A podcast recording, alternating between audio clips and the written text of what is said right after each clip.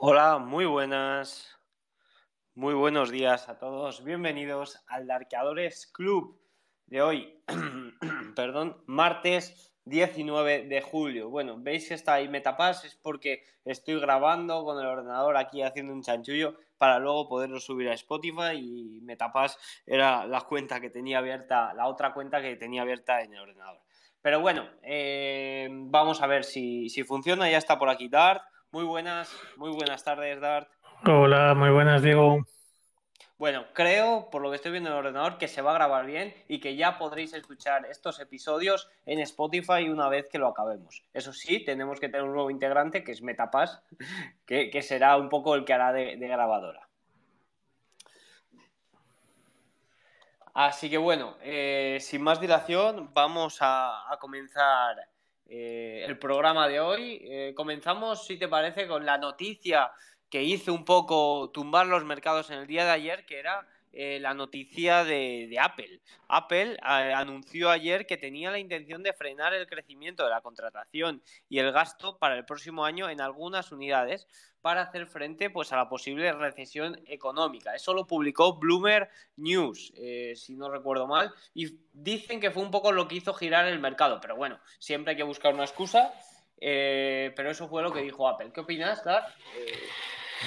Pues mira, yo creo que es una tónica que vamos a ver generalizada en todas las grandes compañías o multinacionales eh, importantes a nivel tecnológico y no tecnológico. Hoy mismo lo, acabamos de poder ver con los resultados de Johnson Johnson, que lo que viene a decir es que eh, ha rebajado el guidance para lo que queda de año eh, diciendo que está siendo afectada por ese dólar tan fuerte que estamos teniendo, que, lo que hace es perjudicar a, perjudicar a sus cuentas.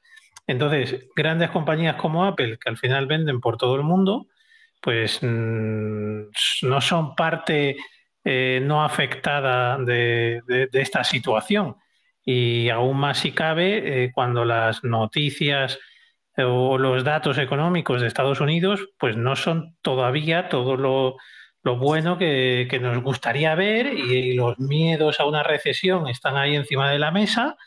Y, bueno, pues hay que ajustarse, toca. Igual que cuando estamos en un ciclo económico expansivo, pues las contrataciones van viento en popa, pues cuando estamos en, en uno contractivo, pues toca, toca ajustarse a la demanda. Em, hoy en el After presenta la, voy a llamar entre muchas comillas, primera gran tecnológica, aunque bueno, ya con la caída que tuvo y demás, eh, parece que no es para tanto, pero presenta Netflix en, el After de hoy, que bueno, pues es eh, la primera así gran tecnológica que ya vimos el batacazo de los últimos trimestres y vamos a ver ahora qué nos presentan. Sí, estos resultados de Netflix a mí me recuerdan un poco a los segundos de que presentó eh, Facebook o Meta eh, después de, su gran caída, que es decir, ya hay una, reducción de estimaciones eh, para, Netflix puesta encima de la mesa y, a lo mejor esas, esas estimaciones tan bajas pues puede hacer que cualquier cosita que haya podido eh, ser un poquito mejor que lo que el mercado está esperando, pues pueda provocar hasta un rebote. Es decir, son compañías que ya las expectativas por los últimos resultados que, publicaron eh, son bajas. Entonces, bueno, vamos a ver eso. Todavía no está en cotización eh, lo de lo que comentamos la semana pasada del anuncio con Microsoft para para esa plataforma de, poder dar contenido en streaming con publicidad. Así que eso será mucho más adelante, de cara a final de año o el año que viene, cuando se desarrolle toda, toda esa teoría y veamos si realmente eh, funciona con el público o el público la rechaza. La verdad que la noticia aquella no tuvo una aceptación en el mercado bastante importante, bueno, ni, ni bastante importante ni importante, que, que, el mercado apenas se movió cuando salió esa noticia, seguro que los resultados dan más énfasis y más detalles sobre ello, pero es más adelante, como, como tú dices. Por otro lado, bueno, termina, termina. No, digo que al final también el mercado ya, ya lo tenía en, cierta medida descontado, no descontado el acuerdo con Microsoft, sino descontada la noticia en sí, que, Netflix estaba ya, desde los últimos eh, resultados, ya estaba rumiando lo de meter publicidad porque veía que la bajada en el ritmo de suscriptores pues, pues estaba afectando a la compañía. Entonces, bueno, eh, ya se sabía que iba a hacer algo, no se sabía con quién ni cuándo, pues ya lo sabemos. A ver cómo se toman, porque claro, tú, si la publicidad está también cuando pagas, pues a lo mejor el usuario dice, oye, esto a lo mejor no me merece la pena y me voy a otra plataforma. Porque yo, por ejemplo, que consumo, no soy consumidor habitual, pero sí de vez en cuando Twitch, eh, hay veces que te merece la pena pagar el Prime solo porque los anuncios son muy tediosos y te hace perder el contenido de verdad. Sí, aquí hay, hay diferentes modelos, no sabemos todavía cuál, cuál es el que va a implementar Netflix, pero hay plataformas aquí en España como Movistar que ya cuando pones un contenido bajo demanda te, ponen un anuncio antes del contenido. Bueno, pues eso es poco invasivo, ¿no? Eh, puedes esperar 30 segundos más para, para, para ver ese contenido. Otra cosa es que te empiecen a bombardear con publicidad en medio de, del contenido que estás viendo. Eso gustaría menos. Bueno, por otro lado, China, que lo has comentado tú en un tuit y vuelve a la carga, creo que hay que comentarlo, que multará a Didi, una Didi que por cierto creo que ya está deslistada del mercado estadounidense, ahora nos lo confirmas, eh, con un billón de dólares, con más de un billón de dólares por violación de datos. Creo recordar, y la he estado buscando y no la encuentro, que Didi ya está deslistada del mercado estadounidense, ¿no? Sí, correcto, la, la deslistaron creo que el año pasado eh, cuando se abrió esta investigación, que ha resultado en un billón de, multa por esa vulneración de, datos, y bueno, también, también dice la noticia, que es exclusiva de Wall Street Journal, que, que se espera que esto dé paso a que Didi pueda. Bueno, a, Didi es que con la, con la con la, con la investigación que se, había, se estaba desarrollando en China, le habían impedido eh, añadir nuevos miembros a su plataforma. La habían quitado de, todas las, las, plataformas de descarga de aplicaciones, pues tipo Google Store o, la, de, o la de Apple. Y, o sea, Didi había casi desaparecido. Tenía, sí que tenía 10 millones de usuarios activos al mes, pero que había desaparecido para los nuevos usuarios. Pues con esta multa sí que parece que esa esa restricción la relajan un poco y también se comenta la posibilidad de que vuelvan a listarla en el mercado americano, así que estaremos atentos. Pero bueno, eh, el fondo de la cuestión es el de siempre, ¿no? La, voracidad del gobierno chino en cuanto te salta la más mínima regla que no, que no les gusta.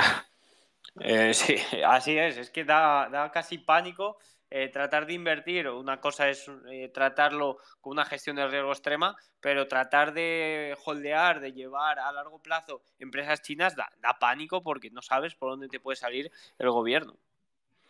Sí, sí, correcto. O sea, cada día hay una noticia nueva, cada día puede llegar una sorpresa y cuando te golpea directamente a tu, a tu empresa o al sector al que pertenece, pues agárrate los machos.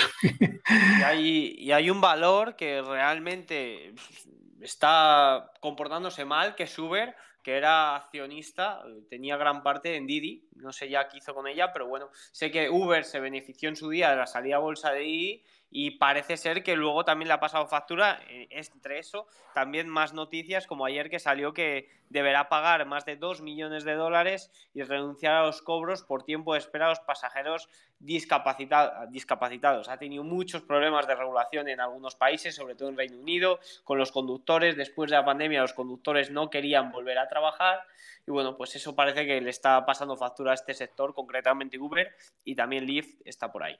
Sí, de hecho yo creo que también escuché una noticia hace poco de que se confirmaba que en determinados países como que había untado o había utilizado algunas prácticas eh, ilegales para conseguir las licencias antes de tiempo, para que le dejaran operar. Así que bueno, sí, es un, un entorno en el que han salido varias noticias desfavorables para la compañía y encima pues estamos en un mercado bajista que las acciones growth pues les pesa mucho, pues todo eso se junta y el tsunami perfecto. Exacto. Bueno, comentamos el día de ayer, un día de ayer que el mercado se giró a la baja, ya, ya lo hemos comentado al principio, por, bueno, pues se dice que por la caída de Apple, pero que viene en pre-market bastante alcista, subiendo más de un 1% los futuros. El S&P 500 concretamente subiendo un 1,01 y el eh, Nasdaq 100 un 1,09. Pues sí, lo comentamos ayer en el Darkadores Club, cuando analizábamos la, sesión, decíamos mucho cuidado porque aunque empiece, que venía también alcista los futuros, pueden acabar dándose la vuelta porque estamos en zonas muy importantes como la media de 50 sesiones y en el triple Q, en este caso en el Nasdaq, en la zona de 296,58. Pues justo llegó a esa zona y el mercado se dio la vuelta. Bien es cierto que parece coincidir con la noticia esta de de que Apple ralentizaba todas las contrataciones y demás, pero bueno, siempre hay una excusa en los mercados. Eh, la realidad es que se llegaron a resistencias. En el SP500, aunque la resistencia no era horizontal ni habíamos llegado a la media de 50 sesiones, sí que se dio la vuelta al superar o no aguantar la regla de los dos días para la media de 21 sesiones exponencial. Y, bueno, pues se vinieron abajo, eh, unos reversals un poco feos. Sí que es verdad que lo único bueno que podemos sacar es que en ninguno de los dos índices los mínimos eh, superaron a los mínimos de la vela del día anterior, con lo cual esa es la única esperanza. Y hoy pues venimos eh, con los futuros en verde, que lo que nos llevan de nuevo es a que el triple Q se aproxime a la media de 50 sesiones. Así que vamos a estar atentos porque es una zona muy importante. La primera hemos fallado, Vamos a ver si hay fuerza para intentar dirigirse otra vez a la zona 296 o por el contrario, pues hay que, ir más abajo a volver a tomar impulso. El que se está comportando bien, eh, aunque el volumen sí que es cierto que es mío, es el DAX alemán, que parece que, bueno, después de abrir a la baja y de una vela fea ayer rechazando la media exponencial de 21, pues hoy arranca, ah, vamos, arranca no, ahora mismo se encuentra 0,5 por encima del cierre de ayer y nos está dejando una vela, lo que digo, sin volumen, pero bastante bonita. Eh, en Europa, ya sabéis, el jueves subida de tipos. En caso de que sea una subida de 50 puntos básicos, puede que el mercado no lo tenga descontado y perdamos esos mínimos de marzo, porque hoy, que me acabo de acordar ahora mismo, de hecho no lo tenía puesto ni en el índice, se ha presentado el dato de inflación en Europa que ha sido de 8,6 y ha sido el dato de IPC que ha sido eh, como lo esperado, no ha sido ni superior ni inferior a lo esperado. Pues sí, eh, ya las expectativas de inflación son tan altas que es difícil superarlas. Eh. y Estados Unidos. Sí, en Estados Unidos todavía hemos tenido cierto, cierto margen. en Europa, bueno, la verdad es que en los próximos meses eh, será la piedra de fuego cuando sepamos si Rusia corta el gas o no, porque eso sí que puede hacer que los precios de la energía se, disparaten y absolutamente suban hacia arriba, más de lo que ya han subido, y, podamos ver, seguir o seguir viendo cómo la inflación sigue subiendo. O sea que eh, esa es la clave para el futuro de la inflación en la eurozona y vamos a ver, vamos a ver qué sucede el jueves. Respecto a más eh, activos, por ejemplo, el Hansen ha, cerrado el día de hoy cayendo un 0,89. La noticia creo que ha sido a posteriori del cierre del índice chino, así que vamos a ver cómo afecta mañana. Y el petróleo en estos momentos ha rechazado el Brent la media exponencial de 21. El West Texas, ya decíamos ayer que eh, podía llegar incluso a los 100 y seguir dentro de la tendencia bajista a corto plazo. Y bueno, pues de momento rechazando 1,50 abajo. Sí, hoy ha marcado un nuevo máximo, no ha llegado ni siquiera a la media de 21 sesiones, pero en, la, en el anterior son máximos relativos, se dio la vuelta antes, así que vamos a ver ahora el comportamiento que tiene con esta vela de vuelta, parece, vamos a ver cómo acaba el día y estará aprisionado entre la media de 200 sesiones y la media exponencial de 21 que viene decreciente. Así que vamos a ver ya finalmente por dónde rompe. La fuerza ha bajado mucho, la fuerza relativa que tenía el, petróleo con respecto al SP500 y estaremos atentos porque eso nos va a marcar mucho el camino de la inflación, de la recesión y de las posibles situaciones que nos vamos a encontrar en los próximos meses. Respecto a sectores, el mejor sector del día de ayer fue el sector energético, pero en general estamos en un rango prácticamente lateral durante las últimas cinco semanas. Un día sube unos, otros días suben otros, un día suben todos, otro día no sube ninguno. Entonces es muy difícil tratar de buscar fortaleza en un sector ahora mismo. Eh, comentábamos, el sector de la salud, que quizás sea el que mejor se está comportando, pues durante la última semana ha sido el que peor lo ha hecho, cayendo en general un, cerca de un 2%. Sí, el, ayer lo que mejor se comportó fue el sector energético y metales y mineras, que son dos sectores que habían estado muy castigados recientemente y que entran dentro de un rebote de momento, no nada más. El resto de sectores hasta los que se estaban comportando muy bien, como tú bien dices, esto hay mucha volatilidad, esto cambia mucho y lo que un día parece que está fuertísimo, al día siguiente, no, o sea, no hay continuidad, no hay continuidad en las subidas y así es difícil, es difícil operar en el mercado. Pues poco más hay que comentar, yo creo, en el día de hoy. No sé si tienes algo más que decir, si no, pues vamos cerrando podcast. Pues sí, por mi parte, todo dicho. Pues sale, muy buena suerte en el mercado y nos vemos mañana. Chao. Un saludo.